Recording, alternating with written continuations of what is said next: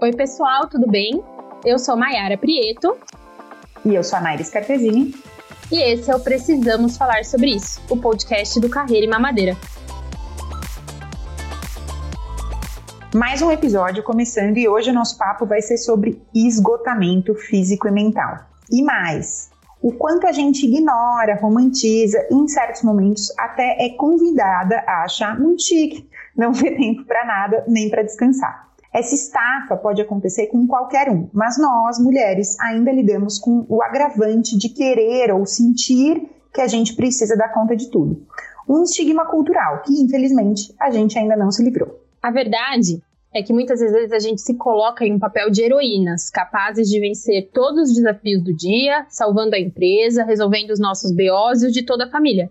Mas esquecendo que a vida não é desenho animado e superpoder não existe. E daí, a distância entre o tá tudo bem, eu dou conta e o putz, quebrei, tô esgotada é muito, muito curta tão curta que normalmente a gente só percebe depois que já cruzou a linha. Esse é um tema sobre o qual não dá para falar somente com base em livros e pesquisas, tecnicamente. É preciso abordar nossas vivências, sentimentos, dores, angústias, enfim, nossas experiências e o que demanda coragem e vulnerabilidade. Por isso, escolhemos a Bia, nossa convidada de hoje, que é mais do que especial. Quem vai bater esse papo com a gente hoje é a Joyce, da Querida Sanidade. Ela que é consultora de comunicação e fundadora dessa iniciativa que busca promover um impacto positivo, compartilhando sua busca por equilíbrio e saúde mental. Joyce, que alegria ter você aqui com a gente hoje. Obrigada por ter aceito o convite e seja muito bem-vinda. Oi, meninas. É, bom, eu que agradeço, né? É uma honra conversar com vocês e falar sobre um assunto tão importante que vem ganhando, felizmente, cada vez mais relevância. Então, o agradecimento fica totalmente do lado de cá. Afinal, a gente precisa, né? Precisamos falar sobre isso, precisamos falar sobre saúde mental e sobre esse equilíbrio com a nossa vida pessoal e muitas vezes profissional. Então, vamos lá. Joyce, para a gente começar, conta um pouquinho da sua história e como você, enfim, começou a escrever sobre esse assunto. Legal, vamos lá. É, de uma forma bem resumida, se eu pudesse contar como eu comecei, foi após o meu diagnóstico de, de síndrome de burnout, né?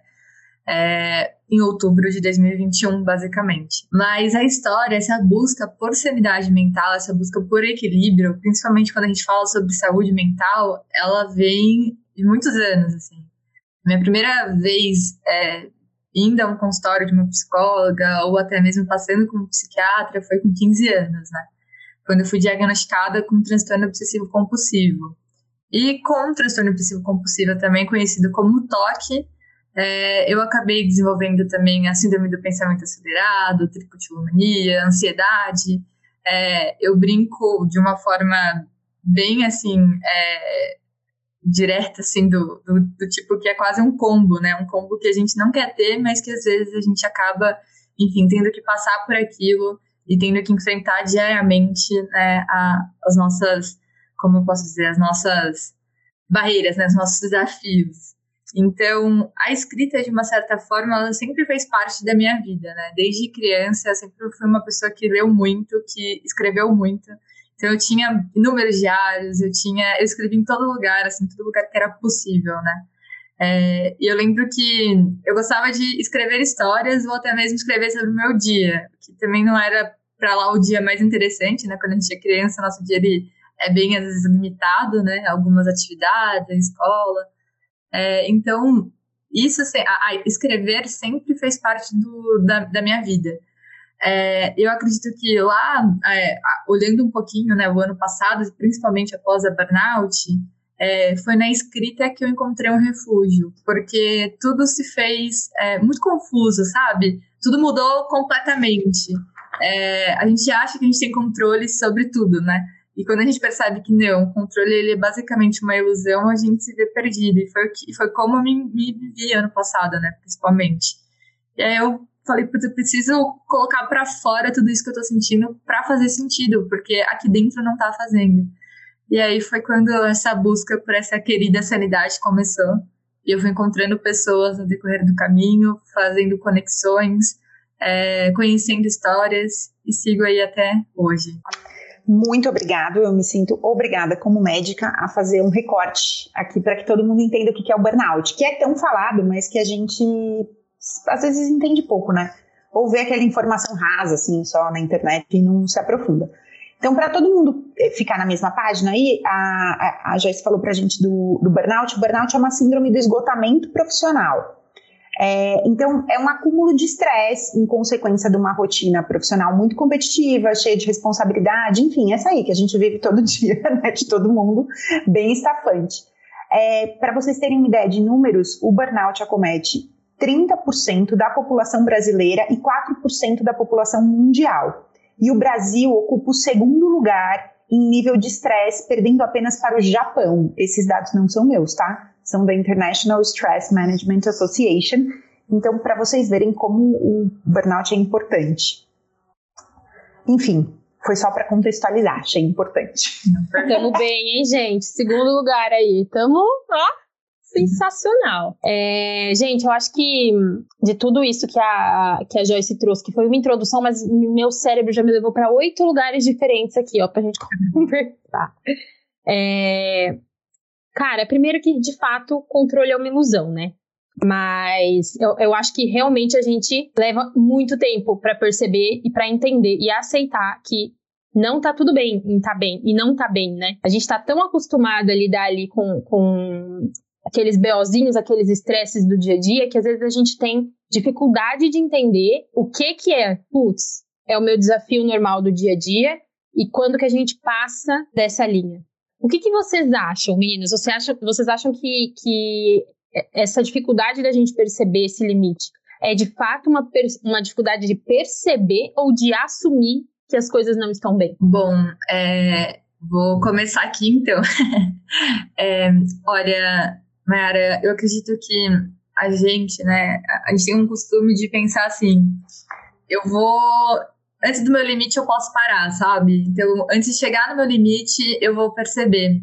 Mas a real é que o nosso limite para perceber que de fato a gente não está bem é uma linha muito tênue. Então, muitas vezes a gente ultrapassa o nosso limite, a gente ultrapassa até onde a gente pode ir, e só quando, sei lá, o nosso corpo vai dando alguns sinais, só quando a gente vai percebendo que realmente não tá nada bem, é, que a gente entende que a gente ultrapassou e a gente se anulou por vezes para perceber que, de fato, a gente precisava de, um, de, uma pausa, de um descanso. Então, eu, eu vejo muito o, o, cenário dessa forma, sabe? É, é, essa linha tênue que a gente precisa sempre ter esse cuidado, essa autopercepção e é também autoconhecimento também que com o tempo você vai é, adquirindo, você vai percebendo. Mas é, é, bem sensível falar sobre esse tema, né? Acho que a, a, Nayara pode até, a Naira, né, pode até contar um pouquinho melhor, assim, pra, pra gente, assim, do lado médico, né, do aspecto médico, como funciona é entender melhor esses limites.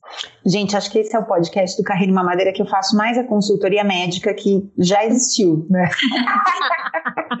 eu tô me sentindo, sabe assim, a consultora chama os universitários ali para ajudar a gente nesse tema, mas é muito importante.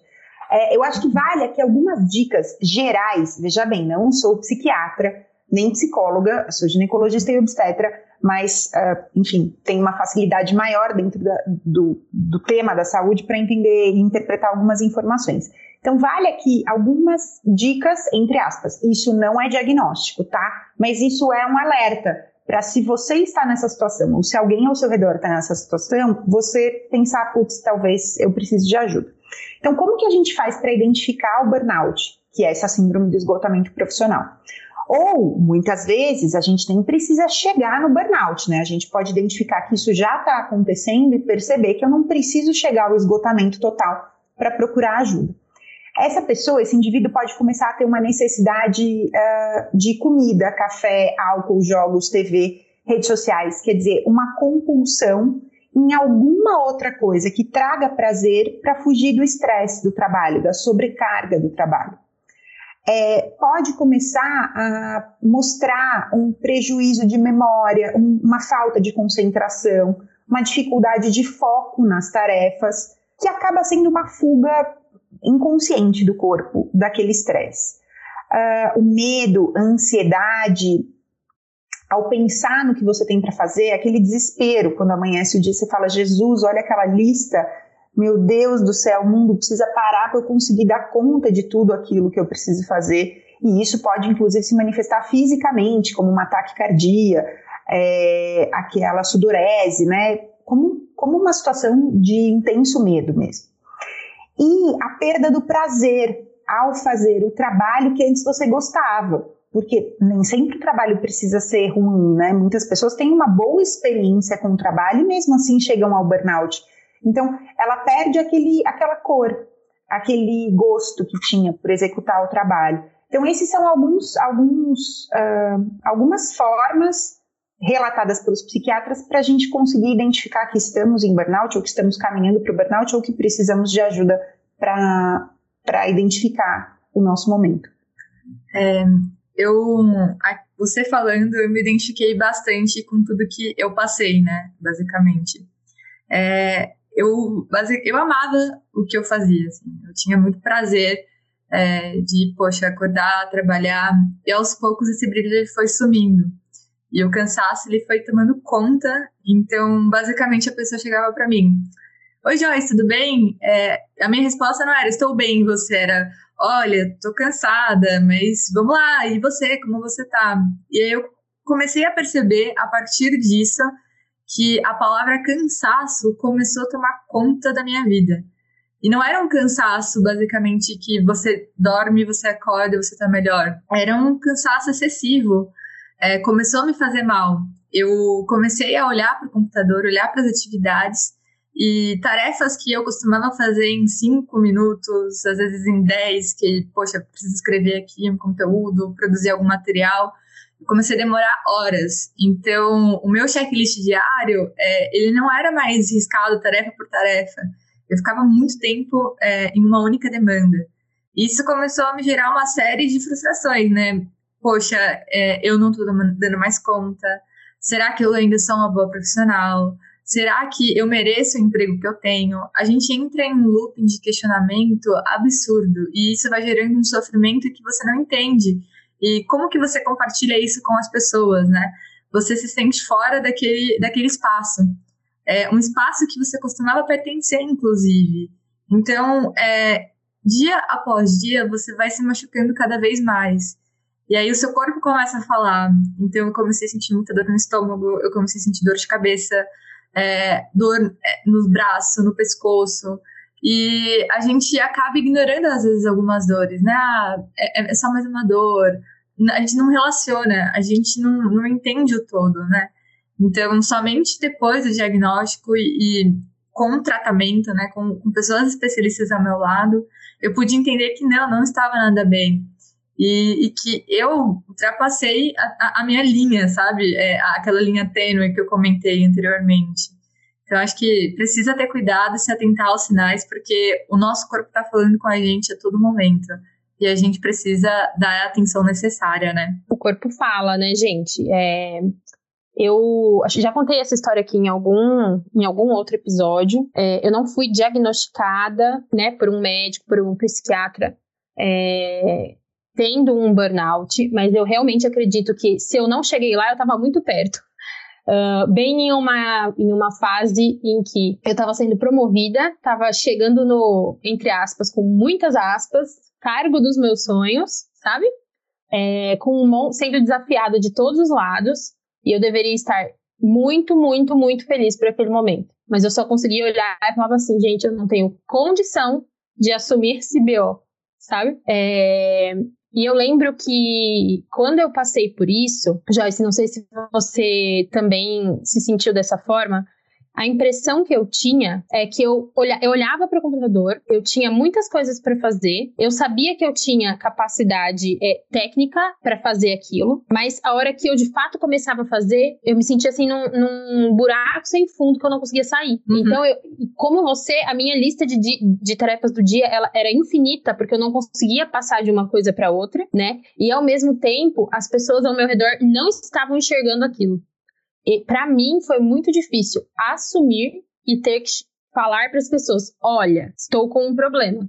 Como foi isso para você? De, você? Alguém percebeu que, que, tinha alguma coisa errada com você ou você precisou ter essa conversa? Olha, felizmente, assim, é, apesar. É, é eu sempre tendo olhar dessa forma, né? Apesar de todo o contexto cultural, enfim, do lugar que eu trabalhava, enfim. Eu tinha, eu tive um time muito acolhedor, né? Então as pessoas, é, nós conversávamos bastante, né?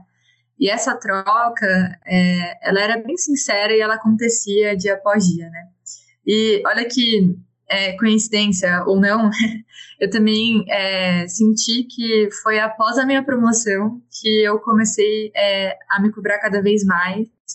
E a gente também viveu um contexto de pandemia, né? Que não foi fácil e ainda não é fácil, né? Então, é, juntou-se todos os fatores e a gente acaba absorvendo muita coisa no dia a dia, né? Então, as pessoas que estavam ali comigo, elas percebiam que eu estava diferente, né? Algo mudou. É, então, muito se falava sobre, poxa, acredito que você precisa tirar alguns dias, né? Acredito que você precisa cuidar de você.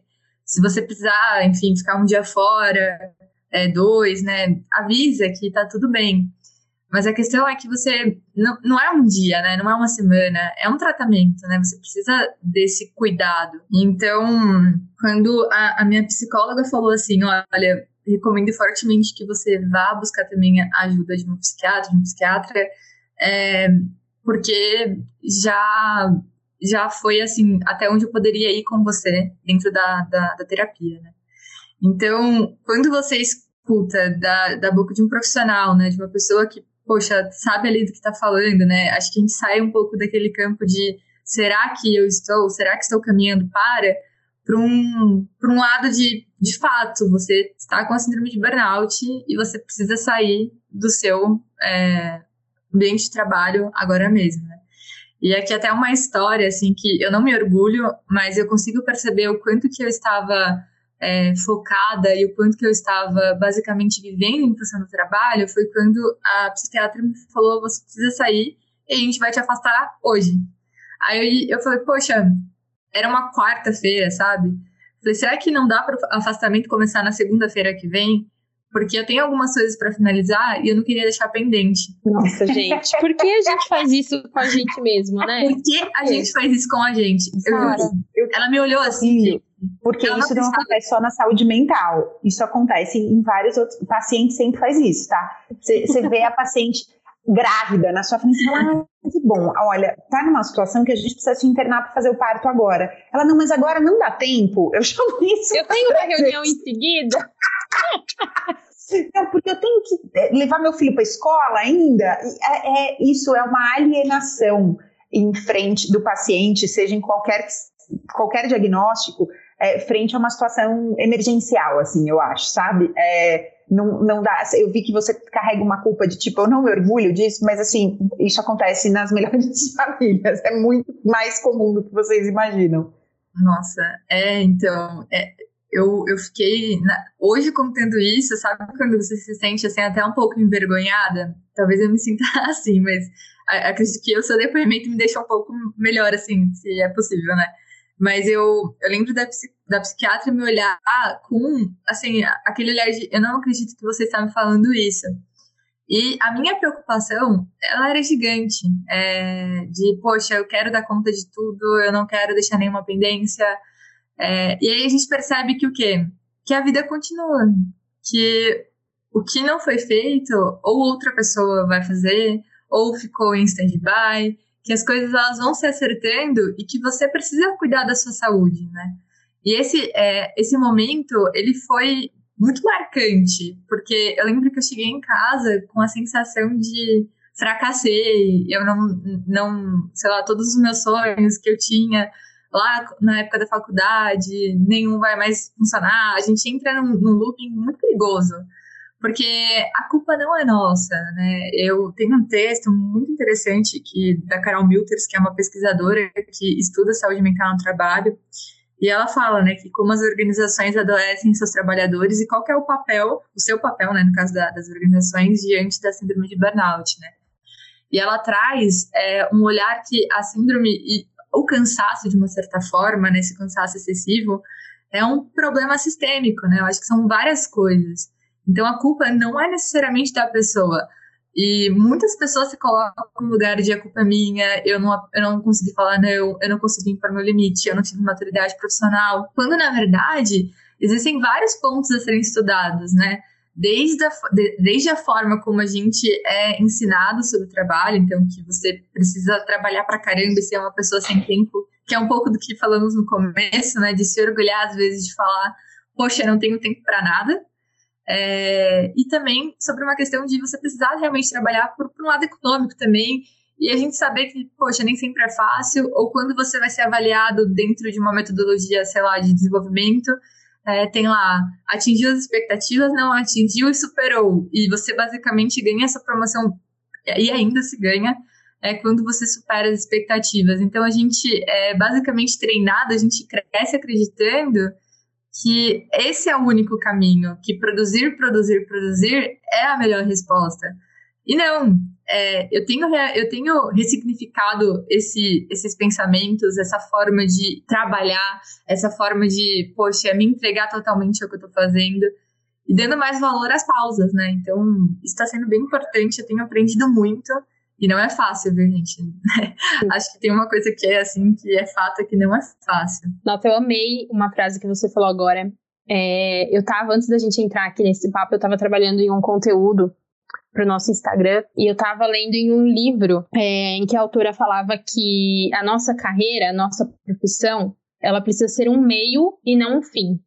Até porque ela não é eterna e a gente precisa se. A gente precisa entender que para a gente ser pleno, para a gente se, realmente se sentir realizado, a gente precisa buscar felicidade em todos os âmbitos da nossa vida, também na carreira, não só na carreira. E isso que você falou, Joyce, é, esse episódio que você contou, me lembra muito também o quanto gente, às vezes a gente vende a nossa alma quase, né, para o trabalho. É, quantas vezes a gente já se sentiu culpado em ter que chegar para um, sei lá, para um, um, vou dar um exemplo aqui, chegar para um chefe e falar assim, olha, o meu irmão vai se casar no final de semana e, e o casamento é do outro lado do Brasil e eu preciso da sexta-feira para me deslocar até lá. Ou então outras coisas, né? Outras situações. O quanto a gente se cobra e se sente mal por viver fora do trabalho. Isso é realmente muito perigoso. Até porque é isso que você disse também. Gente, se, se a gente precisa para uma parada forçada, né? Ou se a gente sai e vai para outra empresa, ou enfim, se eu não estiver lá, alguém estará. E se ninguém estiver, é porque aquilo não era uma prioridade tão prioridade assim e ninguém vai morrer. Eu preciso trazer uma visão aqui do autônomo, que é a minha função. É, porque, sim, eu já trabalhei, é, enfim, na, na, na empresa, uh, nas empresas, hospitais, né, assim, na parte uh, gestora dos hospitais e tudo mais, daí tinha uma resposta de chefe, subordinado, né, essa questão hierárquica, mas como autônoma, é, você não tem essa resposta do chefe, você não tem essa cobrança direta do chefe, essa cobrança é sua, pessoal, né, das metas que você estipulou dentro do seu próprio negócio. É, e eu acho que para o autônomo pesa muito essa coisa do eu não posso estar sem fazer nada. Sabe o que a Má falou no começo? Aí é chique a gente falar que a gente está muito ocupado, sobrecarregado não é, não é só por uma questão de status, eu diria, é por uma questão de autocobrança. Não, eu não posso, eu posso tirar amanhã para ficar com você? Não posso, eu tenho que produzir, né? Eu tenho que estar o tempo todo produzindo, eu tenho que não poder fazer as coisas porque eu tenho demandas do trabalho, assim. Essa autocobrança é, pode levar a, a profissional autônoma ao mesmo caminho de burnout da profissional de uma, de uma empresa estruturada, né? De, da forma como a gente, como a gente já comentou até agora. Então, isso acontece no, no, ambiente profissional em qualquer setor, seja nele autônomo, você trabalhando com você mesmo, sem ninguém dependendo de você, ou numa corporação hierárquica e tudo mais.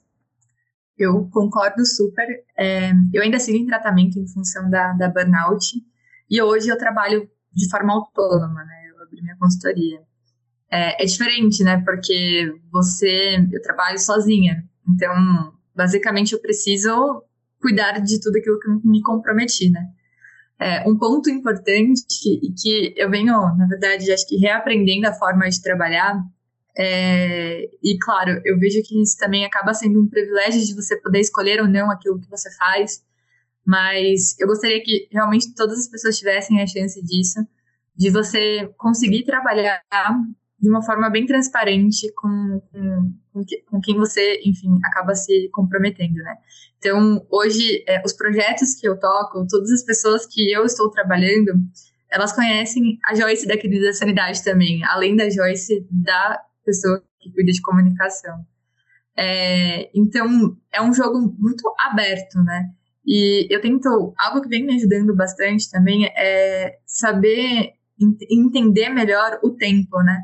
Então, um pouco do que você falou de, poxa, a gente precisa trabalhar o tempo todo, a gente precisa ali entregar, tem relação com a meta. Eu acho que escolher uma dinâmica um pouco mais slow, um pouco mais devagar, também tem um preço, né? Então, poxa, automaticamente, se eu tenho menos projetos, eu também vou ganhar um pouco menos. Mas isso acaba sendo um preço que você tem, que você precisa pagar para ter um pouco mais de sanidade mental, digamos assim. Então, é, eu tento sempre ter um pouco mais de equilíbrio. Ah, mas se você me perguntar, tá dando certo? Tá funcionando? Tem dia que sim, tem dia que não. É, eu tenho um outro ritmo hoje, então eu preciso fazer mais pausas, eu preciso parar às vezes, é, andar um pouco, nem que seja pela casa, pegar um café, tomar uma água, é, e respeitar aquele momento, né? Então, enquanto eu estou tomando café, tentar não pensar no que eu deveria estar fazendo naquele momento. Então, vem me ajudado, mas eu também tive crises ao decorrer desse tempo também, é, também um dia, assim, minha psicóloga falou assim, poxa, eu recomendaria você ficar essa semana fora. É, eu consegui? Não, eu não consegui ficar uma semana fora, mas eu pisei um pouquinho no freio. Eu fui procurar outras formas e pessoas que poderiam também me ajudar naquele momento, naquele projeto. E tem um lado que eu até gostaria de abordar, que é muito importante, acho que em todos os aspectos, seja trabalhando de forma autônoma, seja trabalhando numa empresa, é, é, também essa reinserção, essa reintegração da pessoa que passou pela síndrome de burnout ao ambiente de trabalho. É, você precisa remodelar todo o seu formato, né? Então, por exemplo, se a gente pega aqui um caso de uma empresa, como é voltar? Será que a pessoa consegue voltar para a função que ela estava trabalhando? Será que como vai ser esse apoio? Como que vai ser esse acolhimento? É, e claro, não deixar de lado e não duvidar do profissionalismo dessa pessoa. Porque, olha, aqui super sendo sincera com vocês, eu fiz algumas entrevistas depois que eu decidi sair do meu último emprego. Em todas eu falei sobre é, a, o tempo que eu precisei ficar afastada. E eu fui super transparente, né? E aí algumas pessoas falaram, poxa, você não deveria ter falado, porque acho que você não conseguiu a vaga X por conta disso. É, e talvez eu não tenha conseguido justamente por isso, sabe? Mas é, eu fico me questionando, e até um, um, ponto que eu gostaria de trazer assim: será que a sociedade, de modo geral, está preparada para lidar com a síndrome de burnout? Ou para esse esgotamento mental em função do trabalho? É, sem julgar e sem basicamente definir aquela pessoa unicamente pelo episódio de burnout, não por todo o seu potencial e tudo aquilo que aquela pessoa tem para oferecer, né? Acho que essa discussão é super positiva e eu venho cada vez mais trazendo isso dentro das minhas conversas, sabe? Faz sentido para vocês? Eu fui muito além agora. Total, total. É, e a verdade é que as pessoas realmente não estão preparadas para lidar com isso, né? Eu acho que é, essa questão do esgotamento não é uma novidade, não é algo que vem acontecendo, poxa, da pandemia para cá, mas é novidade sim falar sobre isso e tratar isso com a seriedade, né, que o assunto merece. Porque não é brincadeira. Ninguém acorda um dia e fala: decidi que não dou conta mais. Não é isso, né? É, e Joyce, como que você tem sentido? Eu, bom, você contou agora uma, uma experiência não tão boa, né, em, em falar sobre isso, falar que passou sobre isso, que, que passou por isso, mas é, você tem sentido assim mais abertura das empresas para falar de uma maneira transparente, verdadeira sobre isso? Ou você sente que ainda é uma coisa muito tem um estigma e quem fala fala mais para cumprir um protocolo do que para de fato proporcionar um, um ambiente mais saudável para os colaboradores? Eu acredito que existe um movimento hoje para dentro das organizações. Então, há empresas que estão criando a área de saúde mental, né? Saúde mental e bem-estar do colaborador. É, existe essa, não sei se a palavra é tendência, mas existe esse movimento, né? As empresas estão se movimentando para falar sobre. Eu acredito que o nível de maturidade depende muito de organização para organização. É, e é preciso entender também o que é saúde mental, né? Então, muitas das vezes se limitam ao, ah, eu tenho um benefício que o colaborador pode ligar para uma operadora para falar o que está sentindo, ou eu tenho um benefício muito bom para o colaborador que ele pode praticar um esporte. Mas, assim, eu entendo que a conversa vai além, né? É, qual é a cultura dessa empresa? Ela tem a, a, ali no dia a dia, né? Líderes preparados e líderes que também é, estão sendo cuidados no aspecto do, da saúde mental. Eu, há um tempo, eu escutei até, enfim, uma, uma entrevista né, de uma pessoa falando sobre segurança psicológica, né? Que existem os sete elementos da segurança psicológica. E um, por exemplo, é, será que o seu time e as pessoas com quem você trabalha, o local que você trabalha, está é, tá preparado para reagir aos erros, né? Como que, ele, como que as pessoas lidam com as questões, como que eles aceitam a diversidade, não só a diversidade de pessoas, mas também de pensamento, né? É, e aí, quando você vai estudando um pouco mais sobre segurança psicológica, você entende que é muito mais do que uma conversa, é muito mais do que um benefício, é você ter uma cultura, um ambiente saudável, que a pessoa se sinta bem dentro desse, desse ambiente, né? É, vejo, sim, que existem algumas organizações com programas bem legais, mas eu ainda acredito que a etapa atual é uma etapa muito de concentração, ou seja, a saúde mental existe, mas até o momento, e pode ser porque eu não vi, é, não, não fui impactada por nenhum programa, por exemplo, é, ah, eu vou contratar pessoas que passaram por episódios de síndrome de burnout, ou um programa de reinserção de pessoas que, poxa, passou por uma situação de saúde mental, precisou se afastar e como que eu vou receber essa pessoa? Tudo que eu vejo hoje é muito protocolar ainda, né? Então, é, se está se afastando, é retirar os equipamentos, se volta, é, basicamente fazer uma rápida integração do, das atividades que ficaram pendentes. Então, assim, eu acho que o caminho ainda é bem longo, sabe? É, é um começo. A gente tem que perceber que existem pessoas muito boas estudando, existem grupos de trabalho, existem pessoas comprometidas estudando sobre saúde é, mental dentro do ambiente de trabalho. Mas a jornada ainda é longa, né? Eu, o, e o meu medo, meu grande medo, é que em algum momento esse assunto ele, ele desapareça, sabe? Por exemplo, a burnout ganhou relevância esse ano em função da, da Organização Mundial da Saúde, né? Se, se tornando uhum. doença ocupacional. E aí a grande, a grande questão era, poxa, depois desse boom, depois dessa notícia, será que as pessoas vão lembrar da síndrome de burnout? Será que as pessoas vão lembrar de saúde mental? É, é, não, é fazer não sair da pauta, sabe? Acho que não pode uhum. desaparecer, não pode ser momentâneo, é, é contínuo. Ou será que só Mas... vai lembrar quem passou ou as pessoas ao redor, né?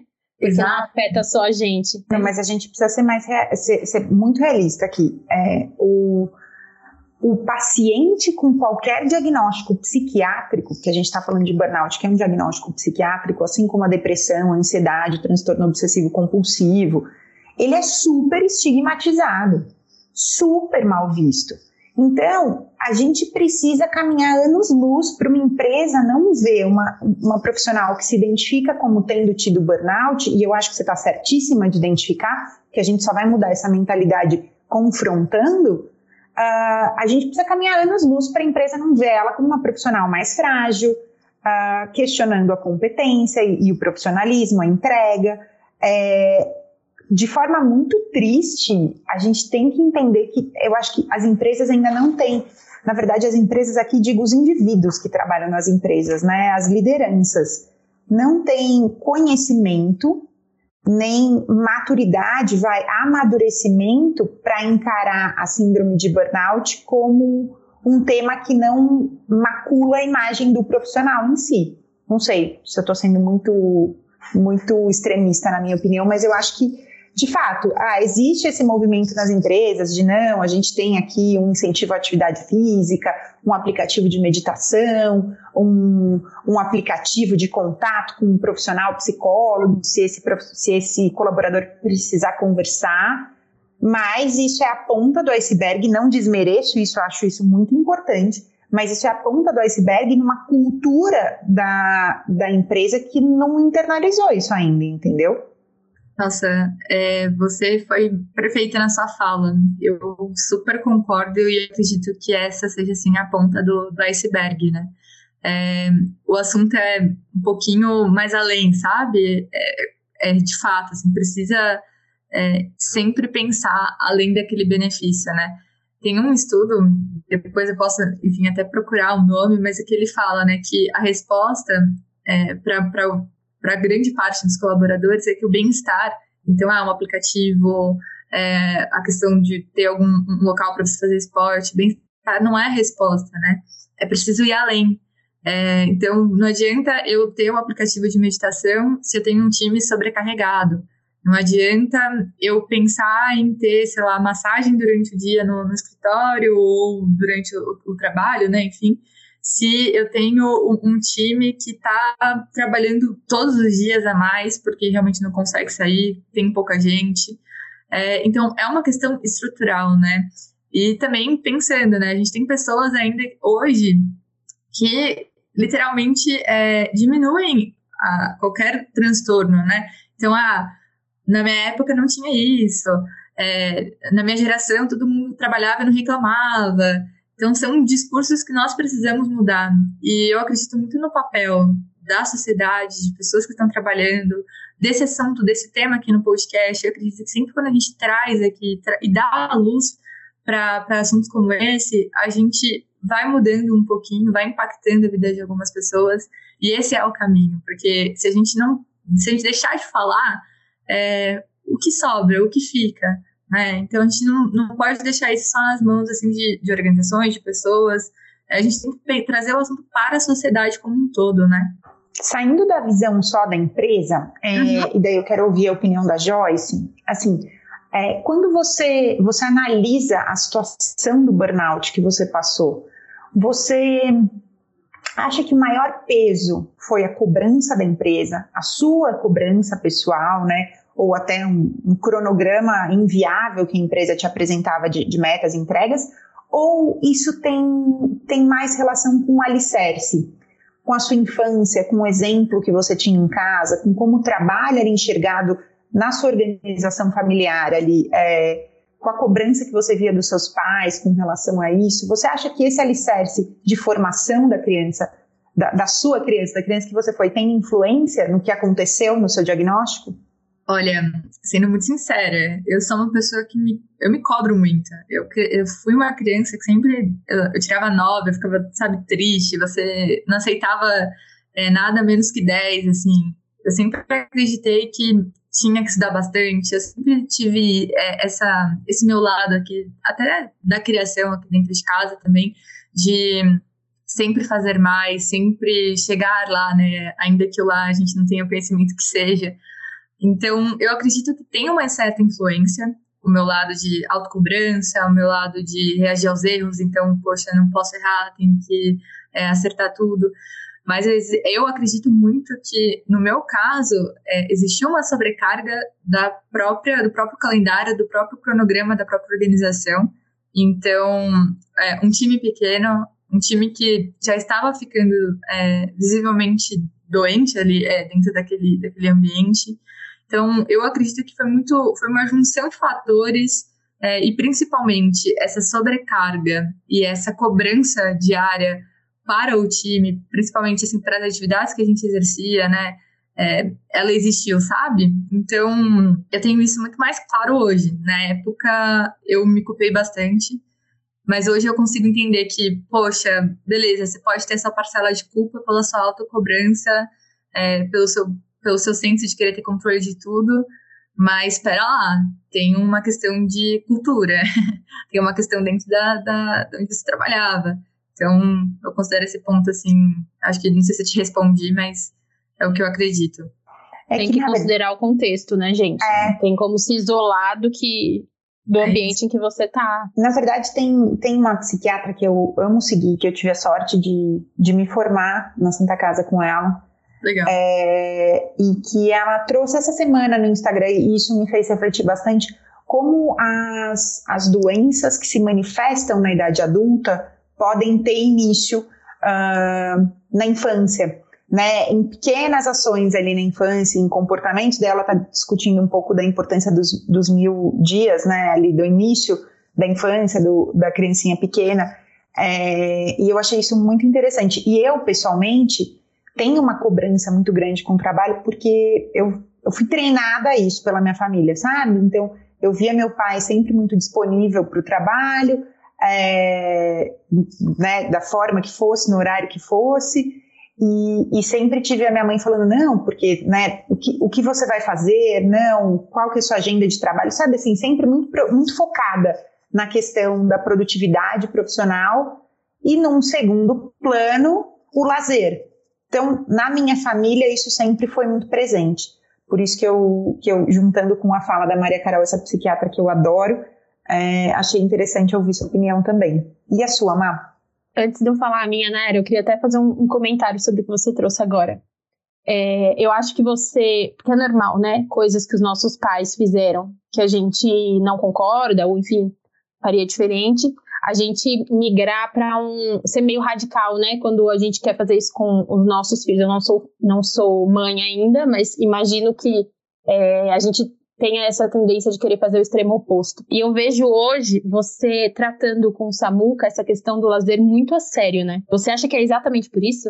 Sabe que eu nunca pensei, mas é que fazendo uma análise da minha infância, da infância do Samuca, é, a minha infância era mais restrita, né? Era mais no convívio em casa, com a minha mãe e tal. É, e isso até criou uma dependência emocional muito grande da minha mãe, porque daí quando eu já era adolescente, ia, sei lá, para acampamento, eu chorava de saudades da minha mãe, sabe aquela coisa? Tipo, minha mãe uhum. tinha que me resgatar no acampamento, enquanto os outros adolescentes estavam achando o máximo. Então, uh, é, com certeza, a minha forma de criar o Samuca é, é um reflexo do que eu vivi, do que eu quero fazer diferente. É, mas eu não sei se tem a ver com a questão do lazer ou se tem a ver com essa dependência emocional, com essa vida muito próxima, assim, muito grudada na mãe, que daí, quando eu era adolescente, isso pesou um pouco para mim. Vou refletir no próximo podcast, a gente traz essa resposta. Ai, Deus. Mas eu, eu acho também que, no meu caso, tem uma, uma questão familiar de ter sido ensinada, sim, a ser dessa forma. É, na minha casa, tanto meu pai quanto a minha mãe trabalhavam fora, sempre trabalharam fora. Meu pai saía antes da gente acordar, né? Eu e meu irmão. Chegava, a gente praticamente já estava dormindo. Uh, minha mãe sempre trabalhou fora. O pouco tempo que ela não trabalhou, ela estava estudando para prestar um concurso. Então ela saía, como se ela fosse trabalhar, se enfiava numa, num cursinho lá que ela fazia preparatório e a gente também praticamente não havia em casa uh, e sempre e, e, os dois sempre muito preocupados com essa questão de futuro é, você precisa estudar você precisa passar na melhor faculdade você precisa né e assim como a Joyce trouxe, eu também fui aquela criança que tirava 9 e começava a chorar porque não tinha tirado 10. Então, eu vejo muito reflexo nisso, em como eu lido com a minha com a Maiara profissional, é, apesar de eu ter hoje já consegui ter um pouco da consciência da, da, da problemática de alguns pontos em relação a isso.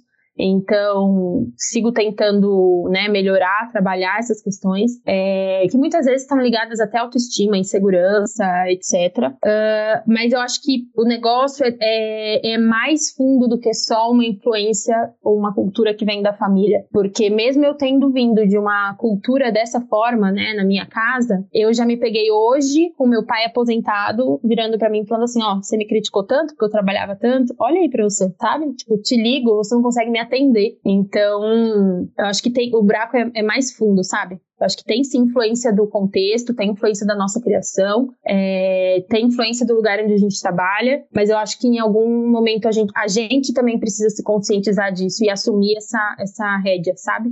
De falar, opa, preciso pisar no freio. Não sei se fez sentido para vocês o que eu falei. É isso mesmo. É um ponto que a minha psicóloga sempre me diz é: Poxa, eu fico feliz se você agora tá colocando em prática a sua autopercepção. Então, ah, você tá tomando consciência que talvez aquele comportamento não seria melhor, ou que talvez você precise de você precisa pisar um pouquinho mais no freio.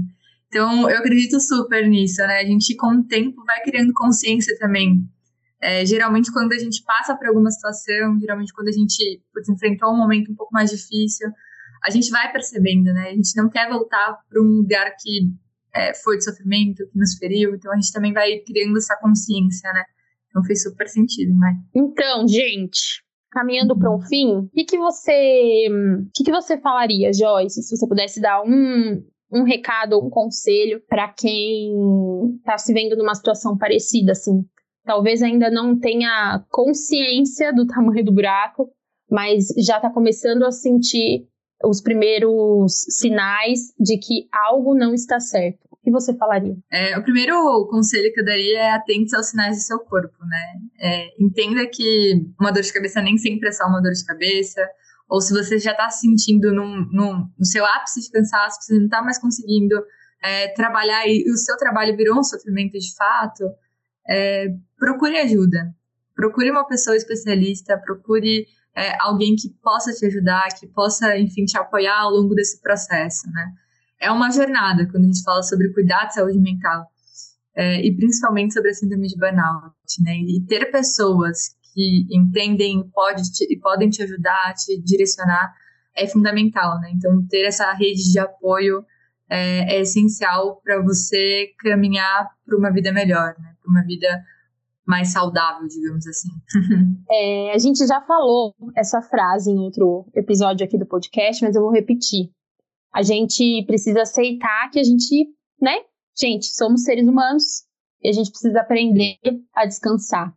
É, realmente a gente não foi ensinada a ter esse momento tão importante para a gente recarregar energia e podermos estar inteiras para fazer o que a gente se propõe a fazer. Esse assunto é mesmo muito necessário. Joyce, obrigada mais uma vez por estar aqui no podcast do Carreira Madeira, batendo esse papo com a gente. Muito, muito, muito obrigada.